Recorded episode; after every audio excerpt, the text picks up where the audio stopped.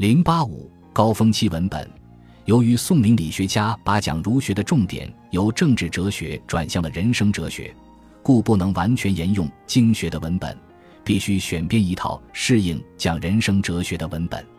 这套文本就是从十三经中择取出来的四书，即《论语》《孟子》《大学》和《中庸》。《大学》和《中庸》皆为《礼记》中的文章。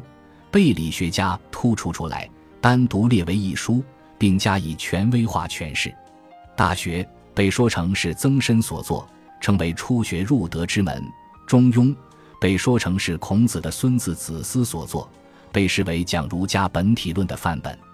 四书与五经虽然都属于儒家经典，但由于编纂方式不同，能体现出编纂者不同的学术取向。编纂五经着眼于文献性。而编纂四书则着眼于思想性，同五经相比，四书文本简洁，只有几万字，便于阅读，也便于做义理发挥。宋明理学流行以后，影响力大的儒家经典，不是五经或者十三经，而是四书。除了四书之外，《易经》和《易传》也是理学家所依据的主要经典文本。许多理学家都有易学方面的专著。尽管理学家也标榜带圣贤立言，其实他们已经改变了经学家关于儒家经典的讲法。经学家讲政治哲学，目的在于为君主专制制度寻找合法性依据，倡导一种权威的政治理念，维护大一统的社会秩序。他们关于儒家经典的讲法是一种权威主义的讲法，自命为代天立言。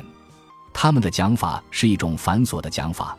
常常把经书上的一句话讲出数万言，他们的讲法是一种拘谨的讲法，后学必须恪守家法或师法，不许自己发挥。他们的讲法甚至可以说是一种神秘主义的讲法。有些经学家讲经书，似乎不是为让人听得明白，而是为让人听得糊涂，故意使用一些令人费解的语句。对于儒家经典文本，经学家往往只做引证。并不做论证，只做章句上的训诂，并不做义理上的诠释。理学家讲人生哲学，目的在于培育价值理念，树立理想人格，搭建精神世界。他们不能再沿用经学家的讲法，必须找到一种新的讲法。这种讲法就是着重义理诠释。在学术史上，经学家的讲法被称为汉学，理学家的讲法被称为宋学。对于儒家经典。理学家不再拘泥于章句，而是演绎其中的义理，重新建构儒学思想体系。例如，对于义，经学家特别重视象数，而理学家则只重视义理，并不像经学家那样看重象数。有些理学家喜欢打出带圣贤立言的旗号，其实他们所说的圣贤，并不是真实的历史人物，而是他们心目中的理想人格。所谓带圣贤立言。不过是借用圣贤的名义来表述自己的哲学识度而已，并非迷信权威。有的理学家直接举起理性主义的旗帜，发出不以孔子之是非为是非的呼声。理学家放弃了权威主义，转向了理性主义，这是学风的重大变化。理学家讲人生哲学，目的在于使儒学在人们的精神生活领域中取得主导地位，取代辅导二教的位置。为了在理论深度上超过宗教哲学，他们必须采用同宗教哲学对话的方法，讲出更充分的道理来。在精神生活领域中同宗教哲学对话，引经据典无济于事，必须尽可能的把道理讲透，以学理赢得受众的信任。确切的说，经学家关于儒家经典的讲法是一种文献学的讲法，理学家的讲法才是一种哲学的讲法。尽管在有些理学家的身上存在着述书不观、游谈无根的弊端，但总的来看，理学家注重义理在哲学发展史上是一种进步。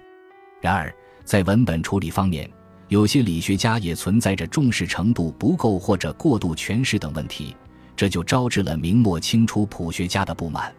他们厌恶理学家的学风，主张回归文本，打出新汉学或称考据学的旗号。顾炎武引古酬今，主张经世致用，提倡朴实学风。他认为，理学家偏离了儒学的正宗，因为在孔孟时代并没有单纯的理学，孔孟的理学本来就寓于经学之中。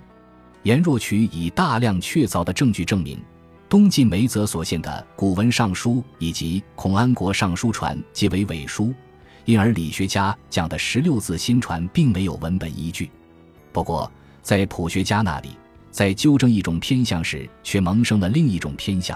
那就是陷入文本主义，以至于完全放弃义理诠释，便成为考据而考据。例如，以会动为代表的吴派，在典籍整理、文献考定方面卓有成就，而在思想上却没有做出什么可称道的理论建树。梁启超对吴派的评价是，在清代学术界功罪参半，独守家法。今所谓汉学者壁垒森固。旗帜鲜明，此其功也；骄固盲从，贬狭，好排斥异己，以致启蒙时代之怀疑精神，积妖恶焉，此其罪也。